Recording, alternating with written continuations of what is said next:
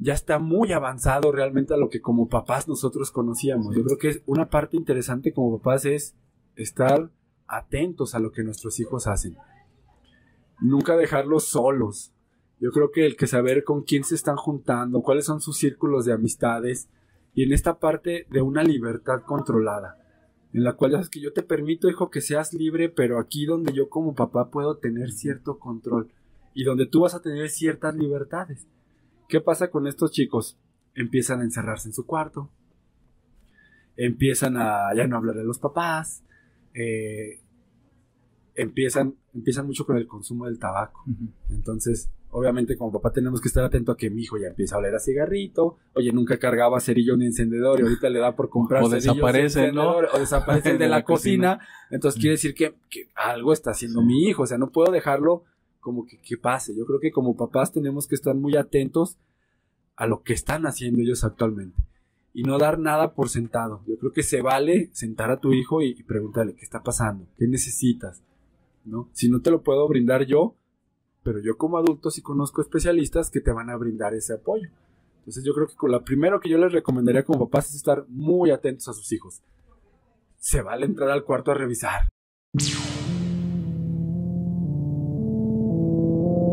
Escuela para Padres, el podcast. Bienvenidos sean todos ustedes a una edición especial de Charlas Padres. En esta entrevista vengo como papá y a nombres de muchos eh, voy a eh, externar mis inquietudes. Eh, y en esta ocasión vamos a tener al psicólogo Mario Ivano Campo. ¿Cómo te encuentras, Mario, el día de hoy?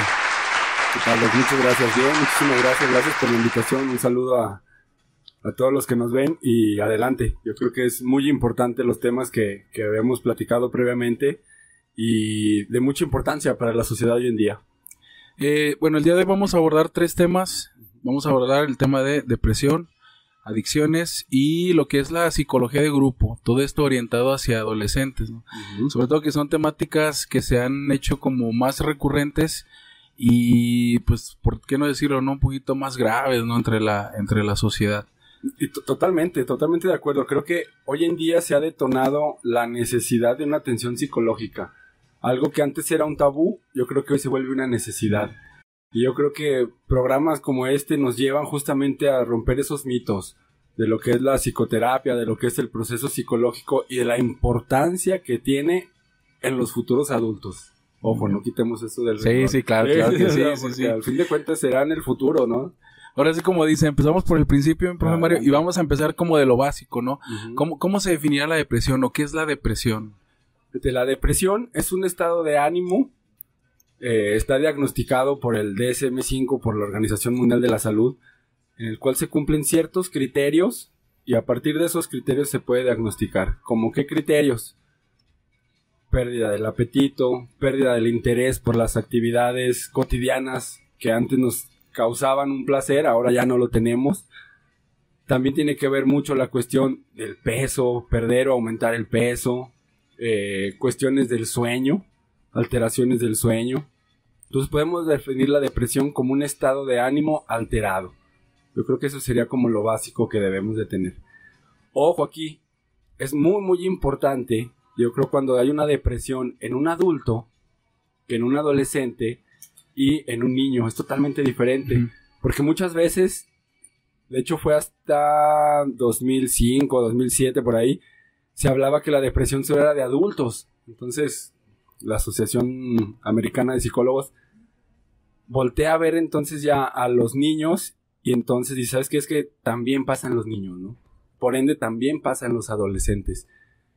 Uno de los principales riesgos, creo yo, Doc, es que muchas veces podemos confundir la depresión o el niño puede tener una depresión y lo confundimos con cuestiones del desarrollo.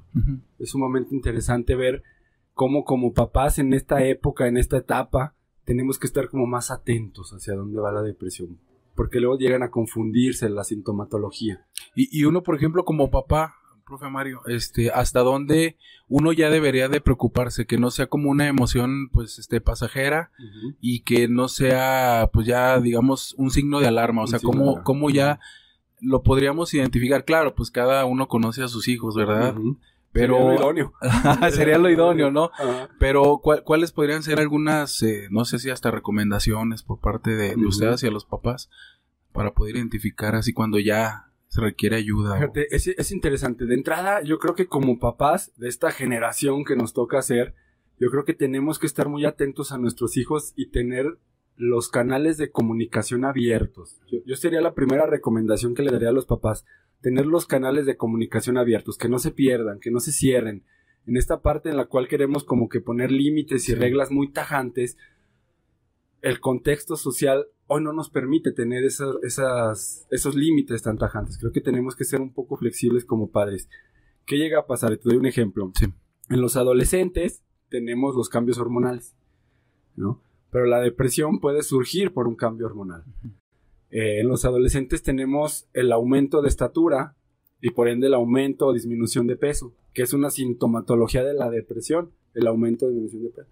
En los adolescentes tenemos eh, esta parte del sueño, ¿no? Sí. Que de repente llegan de la escuela y se nos duermen todo el día y toda la noche están despiertos ahora en internet, ¿no? Llega a ser también, o lo podemos confundir con algún síntoma de depresión. Entonces, ¿qué tenemos que estar muy, muy atentos como papás?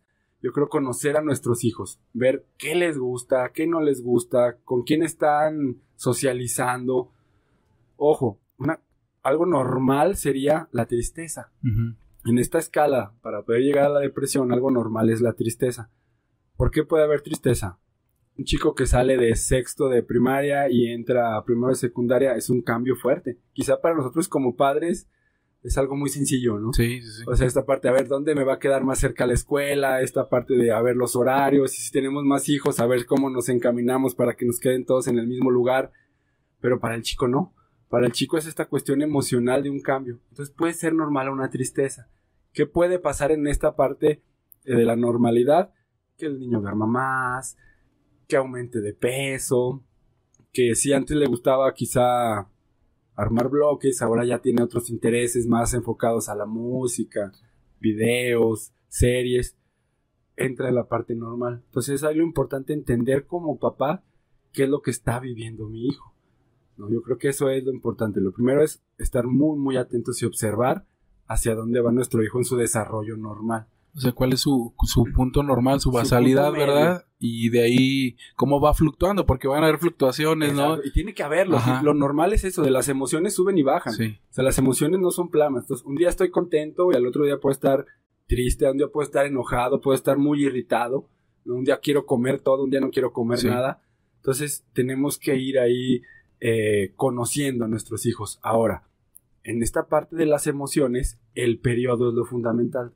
Yo creo que cuando nuestro hijo tiene una semana, dos semanas, tres semanas, que ya no me come igual, que ya no tiene el interés por las actividades, yo creo que ese sería un foco de alarma. Yo lo llamaría ahí un foco de alarma de acercarme como papá a este canal de comunicación para ver qué está pasando.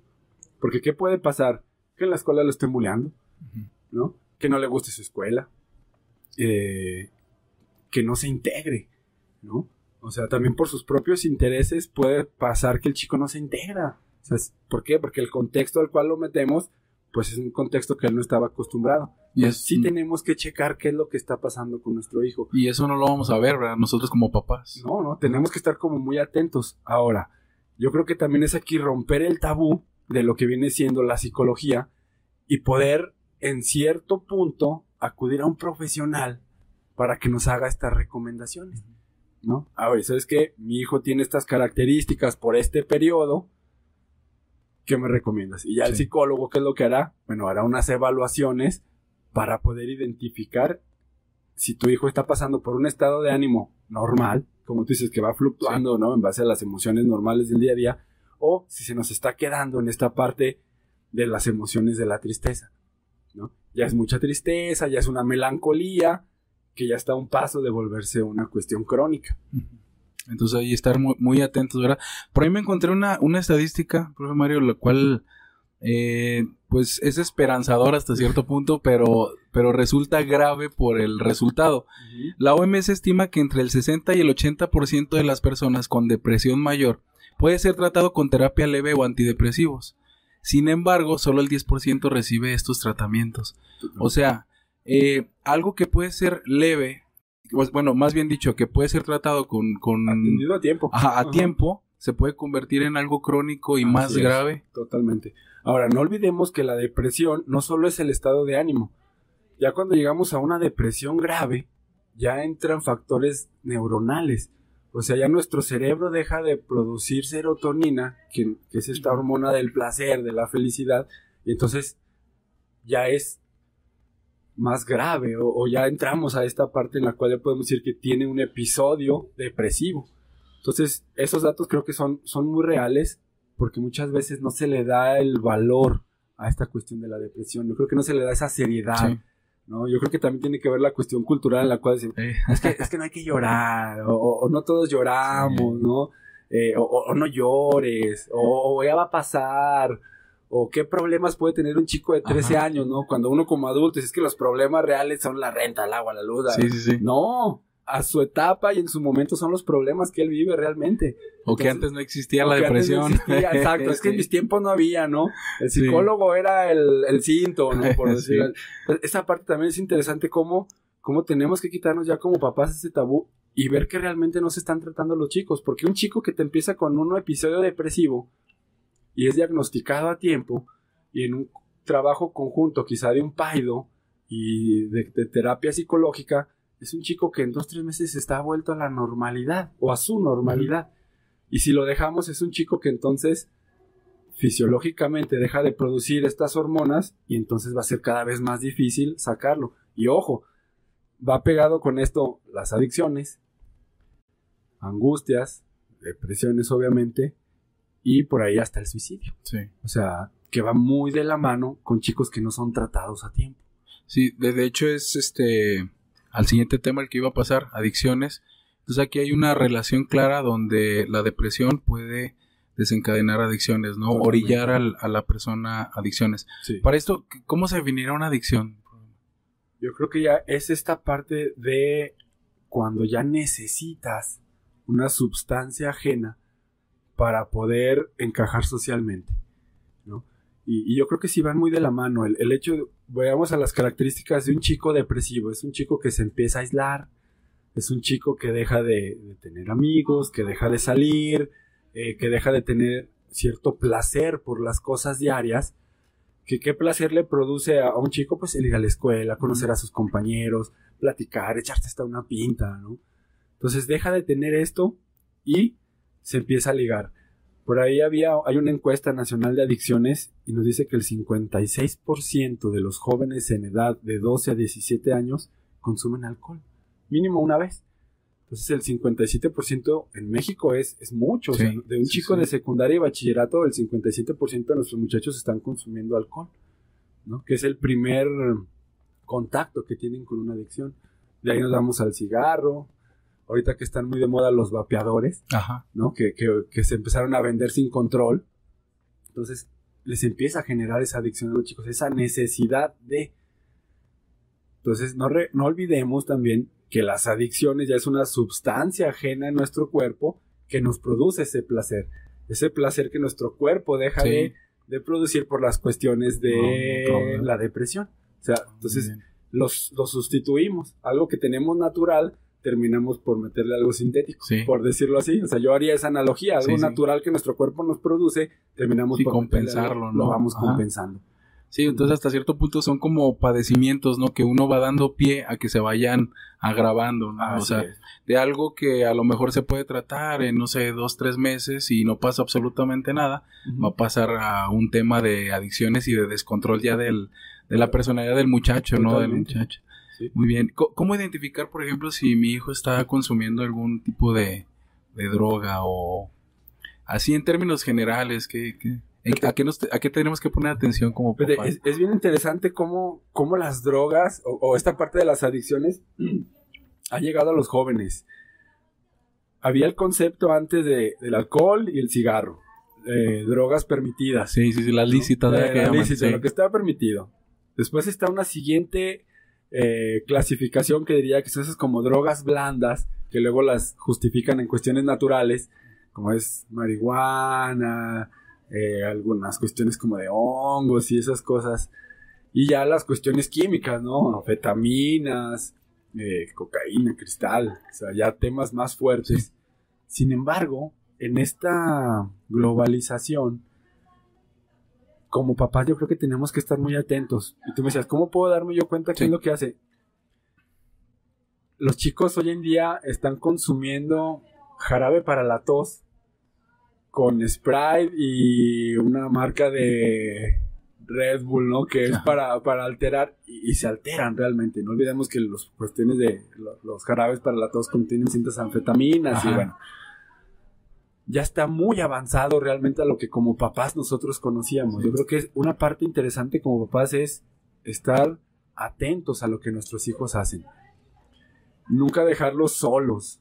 Yo creo que el que saber con quién se están juntando, cuáles son sus círculos de amistades, y en esta parte de una libertad controlada, en la cual es que yo te permito, hijo, que seas libre, pero aquí donde yo como papá puedo tener cierto control y donde tú vas a tener ciertas libertades. ¿Qué pasa con estos chicos? Empiezan a encerrarse en su cuarto, empiezan a ya no hablar de los papás, eh, empiezan, empiezan mucho con el consumo del tabaco. Entonces, obviamente como papá tenemos que estar atento a que mi hijo ya empieza a oler a cigarrito, oye, nunca cargaba cerillo ni encendedor y ahorita le da por comprar o desaparece, ¿no? O desaparece de, la, cocina. Entonces quiere decir que, algo está haciendo mi hijo, o sea, no puedo dejarlo como que, que pase. Yo creo que como papás tenemos que estar muy atentos a lo que están haciendo ellos actualmente y no dar nada por sentado. Yo creo que se vale sentar a tu hijo y, y preguntarle qué está pasando, qué necesitas, ¿no? Si no te lo puedo brindar yo, pero yo como adulto sí conozco especialistas que te van a brindar ese apoyo. Entonces yo creo que con lo primero que yo les recomendaría como papás es estar muy atentos a sus hijos. Se vale entrar al cuarto a revisar. Sí. O sea, yo creo que se vale. O sea, porque luego somos en esta parte en la cual es que son mis derechos y es que es mi espacio. Totalmente de acuerdo. Pero se vale que yo un sábado entre a ver, hijo, te voy a limpiar y sácame la ropa sucia y qué es esto y aquí me pones la basura. Sí, o sea, se vale. O sea, yo creo que ser ese papá metiche no está de más. Ojo, nuestros hijos no necesitan un amigo en nosotros, ocupan un guía. No cometamos ese error porque luego es como, es que aquí tienes un amigo. No, amigos los de su edad.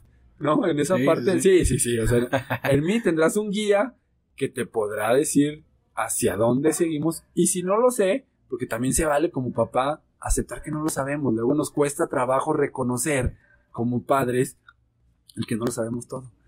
Sí, es cierto. Sí, o sea, nos cuesta trabajo. Y así como vamos al doctor cuando hay una gripa, así podemos ir al psicólogo cuando hay una cuestión emocional, cuando hay alguna duda.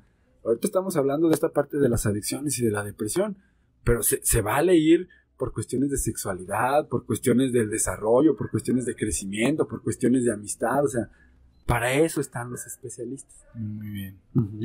Este, aquí algo, algo que me surge, no sé si el concepto exista como tal, psicología colectiva. O sea, ¿cuál es el hecho, este, Mario? Que, por ejemplo, no sé, eh, uno se entera de la historia de que un hijo o un estudiante hace algo mal, le notifican al papá y el papá dice, no, es que mi hijo no es así. Eh.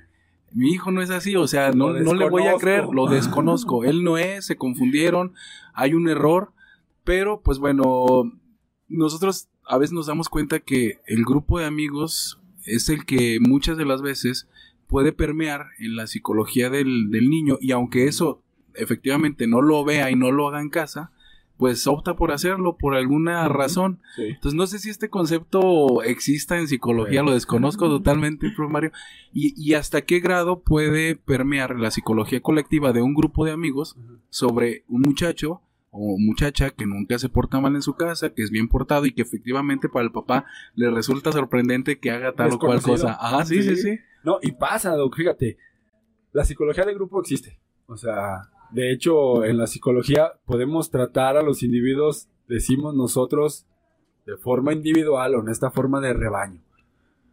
Como psicólogo, eh, abordas a un individuo y es muy tratable, muy manejable pero ya como sociedad es un cúmulo de ideas, de valores, pensamientos, eh, de un contexto social totalmente distinto. Pasa mucho en la etapa de secundaria y bachillerato, justo como, como lo dices. Un reporte y lo primero que te es que mi hijo no es así. Sí. Sí, totalmente. No es así, pero en casa. En su casa. ¿no? Aquí en la escuela sí. ¿Qué tiene que ver mucho? Que las amistades sí las escogen los hijos. Digo, en esta parte de la familia nos tocó vivir aquí, ¿no? O sea, Sí, nos sí, tocó nacer escoge, aquí, ajá. no se escoge, aquí nací y aquí estoy. Pero las amistades sí. Y entonces los chicos, aparte en la etapa de los adolescentes, no olvidemos que buscan mucho el crecimiento y la identidad. Esta parte de los gustos musicales, gustos de equipos de fútbol, eh, gustos por los cómics, hasta por las materias, ¿no? Entonces sí se ve alterado. Sí se ve alterado, ¿por qué? Porque los chicos se sienten más libres también. ¿no? Esta parte de los límites que les ponemos en casa llegan a un contexto escolar y entonces son como más libres. Tienen un poder de decisión que muchas veces en casa no tienen. Porque en casa hay un patrón, porque en casa hay ciertos límites, porque en casa tenemos ciertas habilidades ya establecidas y en la escuela no están. O sea, en la escuela directamente no está papá, directamente no está mamá, que es la que me va a llamar la atención. Entonces sí puedo experimentar un poco más. Y sí se permite, o sí se llega a pasar, que los hijos son influenciados por el contexto social, por los amigos. Y, y- y repito, ahí es, en la escuela, por ejemplo, es un, es un grupo de 5, 6, 7, 8, 10 amigos con contextos totalmente distintos. Entonces, sí se ve afectado totalmente el desarrollo del chico. O sea, esta identidad que él trae de casa se ve alterada por lo que viene de- del contexto social. Y, y se puede dar el caso de que esa psicología de grupo sea eh, diferente a la que traen todos los hijos de casa. O sea, por ejemplo, vamos a poner que estos ocho chicos, todos son de familias donde hay buenos valores, donde se dan buenos ejemplos, y que permee, este, no sé, el ser rebeldes, el estar constantemente retando al sistema. Ah, y- sí. o sea, puede suceder que estos chicos que individualmente todos son tranquilos, que sean este rebeldes, ajá, todos Sí. relajientos, o sea, totalmente contrario a lo que a lo que tienen en casa, pues. Y yo creo que es lo más difícil. Yo creo que como padre eh, es la, la dificultad. Y lo mencionábamos. Se puede confundir en cierto momento alguna sintomatología de la depresión, de las adicciones, con el desarrollo. Eso es lo interesante. Y ahí la importancia de poder acudir, si tenemos ciertas dudas como padres, a los especialistas. Porque yo puedo tener a mi hijo, como tú dices, en esta parte pues, somos de un contexto familiar, Sí. de un contexto muy, muy de escuela. De hecho, venimos de la misma escuela siete años, ¿no? Ya Sí. pasamos toda primaria y estamos en secundaria y en el primer año de secundaria es un relajo el niño, que nunca pasaba. Sí. como tú dices, los papás ni me la creen. Sí, sí, sí. ¿Qué llega a pasar aquí? El chico se está desarrollando físicamente, neuronalmente está creciendo, tiene otros intereses, hasta la cuestión reproductiva tiene que ver aquí en esta parte de la sexualidad. Eh, hay una teoría muy interesante de los cuatro lones de la sexualidad, como también influyen en el desarrollo de los chicos por esta parte de la misma convivencia. Y, y tu hijo, mi hijo, va a llegar a este contexto y algo diferente le va a ofrecer la otra familia. ¿Por medio de quién? Del amigo. No directamente de la familia, Sí, pero sí. por medio del amigo le va a ofrecer algo distinto que en casa no tenemos. Y me puedo ir en algo tan sencillo como el tomar un agua distinta, en algo embotellado, en algún alimento, en algunos rituales, en algunas fiestas, que a tu hijo ya le mueven. Ya le causan un Ya le conflicto causan no un interno. conflicto. ajá. Dice, Oye, es que en mi casa no hacemos esto Sí. quiero conocerlo. Y está en la etapa del descubrimiento, de formar su identidad. Entonces, sí llega a pasar que son chicos muy bien formados, de familia, como se conoce en el contexto social, pero que tienen un desarrollo distinto. Y que se juntan ocho y ya son ocho experiencias diferentes. Y de esas ocho experiencias diferentes va a haber una que nos va a llamar la atención. Es que en mi casa fuman. Y miren, me traje los cigarros. O, o Oh. fuma a escondidas mi papá, ¿no? Ajá, Y yo ajá, sí lo. fuma papá, yo he visto que fuma en el patio, deja los cigarros y en la maceta y me los traje. Y entonces, ¿qué pasa? Lo prendemos en el patio, ¿no? O nos vamos al, al- al baño de la secundaria y lo prendemos, o en el bachillerato, porque me siento grande. Y uno lo trae y los otros ocho, por encajar en el contexto, lo fuman. Bien. Y no porque tengan ellos la inquietud, a veces, muchas veces es por el hecho de que quiero encajar en ese contexto social. Porque aparte es cuando los chicos son más crueles también. O sea, en esta parte de buscar una identidad, podemos ver que los chicos son los que juegan fútbol, los que son atléticos, los que hacen deporte, los que sacan 10, los que les gusta el manga, y entonces empiezan a generar estos círculos sociales. Y yo no puedo ser ajeno a ningún círculo, tengo que ver con cuál encajo. Y si no hay nadie más que sirva mis intereses, uff, pues tengo que ceder mis intereses por los intereses del grupo. Ah, Entonces sí llega a pasar. Y es normal hasta cierto punto. Volvemos al mismo que decía. Como papá, tengo que estar yo muy atento para poder identificar eso. Y pues, ¿sabes qué, hijo? Es que no tienes que hacer lo que los otros hagan. Siempre decimos eso. Pero tu hijo lo va a hacer. Lo va a hacer Sí, por sí. esa necesidad de integrarse. Experimentar, curiosidad.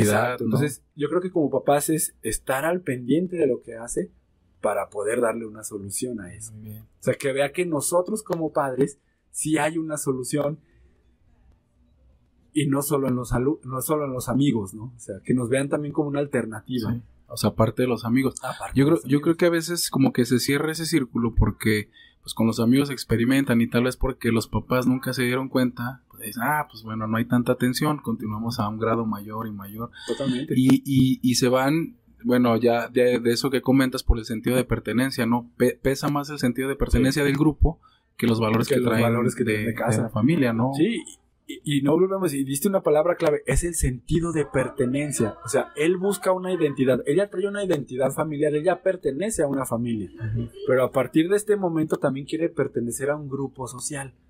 Ya es como escalar familia, sociedad, algo más grande. O sea, ya sé que pertenezco a esta familia, ya sé que mi apellido fulano de tal, ya tengo esa pertenencia. Pero a partir yo en mi individualidad, hacia dónde voy, tengo que experimentar justamente. Y ahí como papás también algo como consejo, como Sí, tip, es esta bien. parte de darle a nuestros hijos esta posibilidad de que experimenten. Mientras mayores posibilidades o, o un menú más amplio les pongamos de experimentación, sabes que no me gusta el fútbol, pero sí me gusta el rugby. Sabes que no, no me gusta el rugby, me gusta el americano. No me gusta el americano, pero sí me gusta el taekwondo. Entre les demos esas oportunidades de que conozcan, no lo van a buscar ellos afuera. Mm. Si nosotros como papás los dejamos que crezcan libres, o sea, como que la sociedad sea que las eduque, pues la sociedad las va a educar en, en diferentes contextos. Y sabemos que el primero que se van a encontrar van a ser las adicciones. ¿no? E- Esta inquietud de, de tomar, esta inquietud de comprar una cerveza, de comprar una botella, de ir a unos 15 años, Sí. porque luego es, el- es el- lo que pasa. Vamos a ir a unos 15 años, nos juntamos dos horas antes en mi casa y nos tomamos una cerveza. Sí.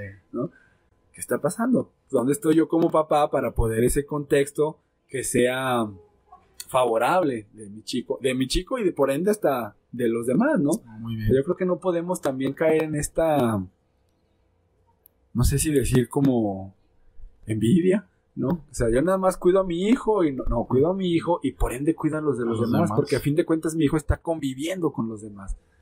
Imagínate prohibirle verlos. Ajá. No, sí, no, yo creo que es lo peor, ¿no? que se puede hacer. Es que no sales con fulano, ahora salgo más con Sí. esa persona, ¿no? Es que su tanito estaba fumando o tiene la fama de que va borrachito a las fiestas, sí. ¿no? Y no te juntes con él. Uf, más quiero juntarme con él. ¿Qué está pasando con él? Que yo quiero eso, yo quiero esa atención. O sea, le estamos dando una atención negativa. Ah, Cuando se las puedo dar una atención positiva en base a, a tus actitudes, a tus habilidades como, como hijo.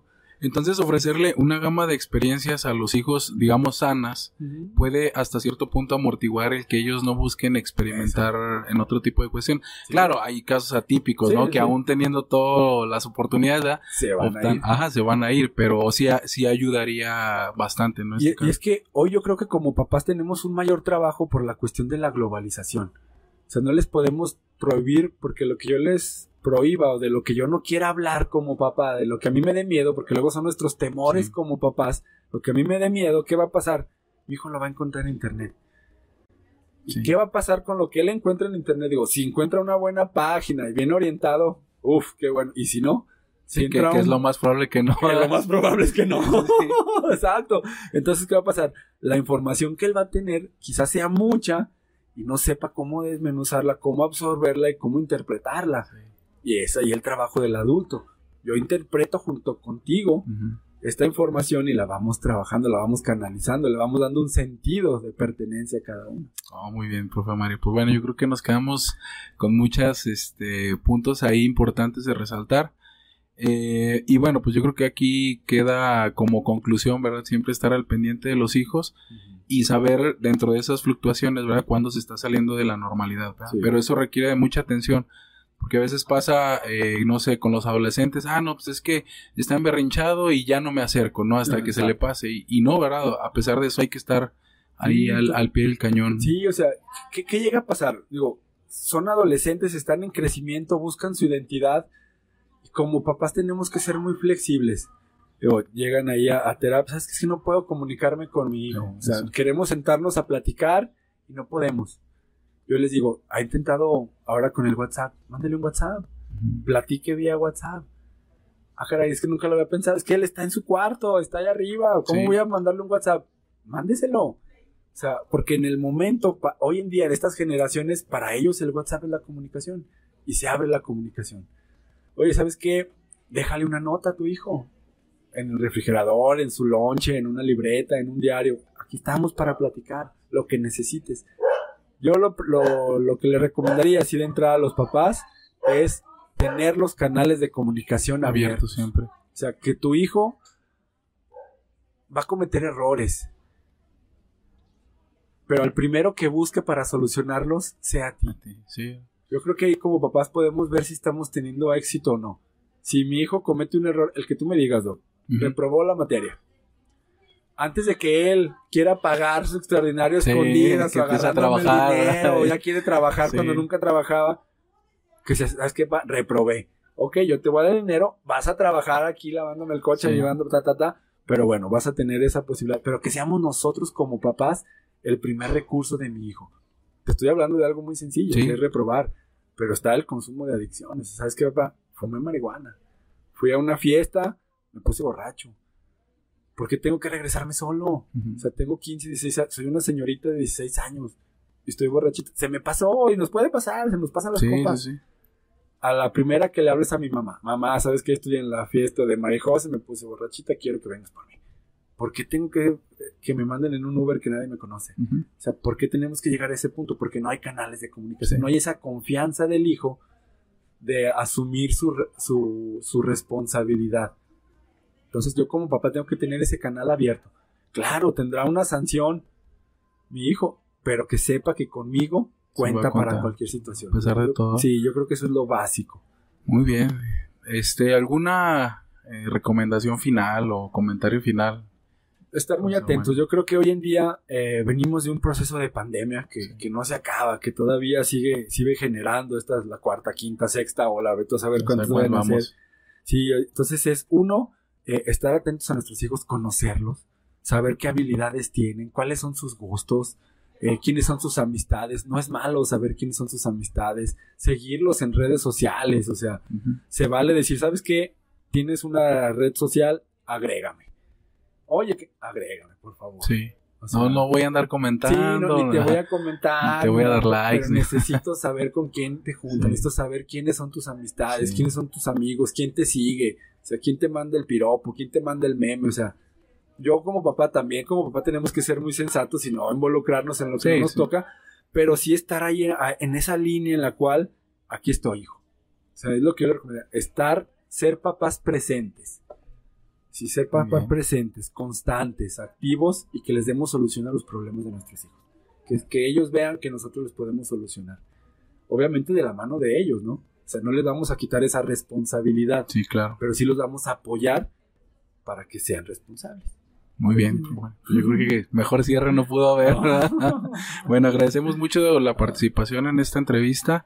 Eh, la hacemos de un padre a un experto, ¿verdad? Precisamente eh, tratando de atender dudas que nos surgen como papás, ¿no? O, o, o que si a lo mejor no estamos justamente en esa etapa, podernos este, anticiparnos a cuestiones que van a venir más adelante. A lo mejor a mí se me harían más, eh, no sé, normal, eh, no sé, no, no estar de amigo de, en Facebook con mi amigo, con mi hijo, perdón, o en Instagram. Se me haría eh, más normal o darle su espacio o no revisarle No el cuarto revisarle. discretamente. Yo creo que son errores que, Sí, que pudiéramos cometer y que, por ejemplo, yo no estando en esa etapa digo, ah, pues lo voy a hacer discretamente. Sí, no, y, y estar muy pendientes, digo, cositas así como, digo, y que tampoco parezca como que somos policías. Sí, ¿no? O sí, sea, sí, claro. parte, ¿Sabes qué, hijo? En esta parte donde tú tienes libertad, la libertad lleva a una responsabilidad. Y esa responsabilidad tiene que ver con que yo te voy a revisar. O sea, voy a revisar tu cuarto, voy a revisar tu ropa, voy a revisar tu habitación. Tú la puedes a- acomodar, tú, tú lava, tú- pero yo voy a estar ahí como papá al pendiente de que los procesos se lleven. Sí, muy, O sea, esa parte es fundamental, estar como papás presentes. Muy bien. Pues yo creo que con eso cerramos el programa. No, bueno. Agradecemos mucho su participación y esperemos que no sea la única ocasión que No, estemos en estas un- un entrevistas. gusto. Dale, corte y queda.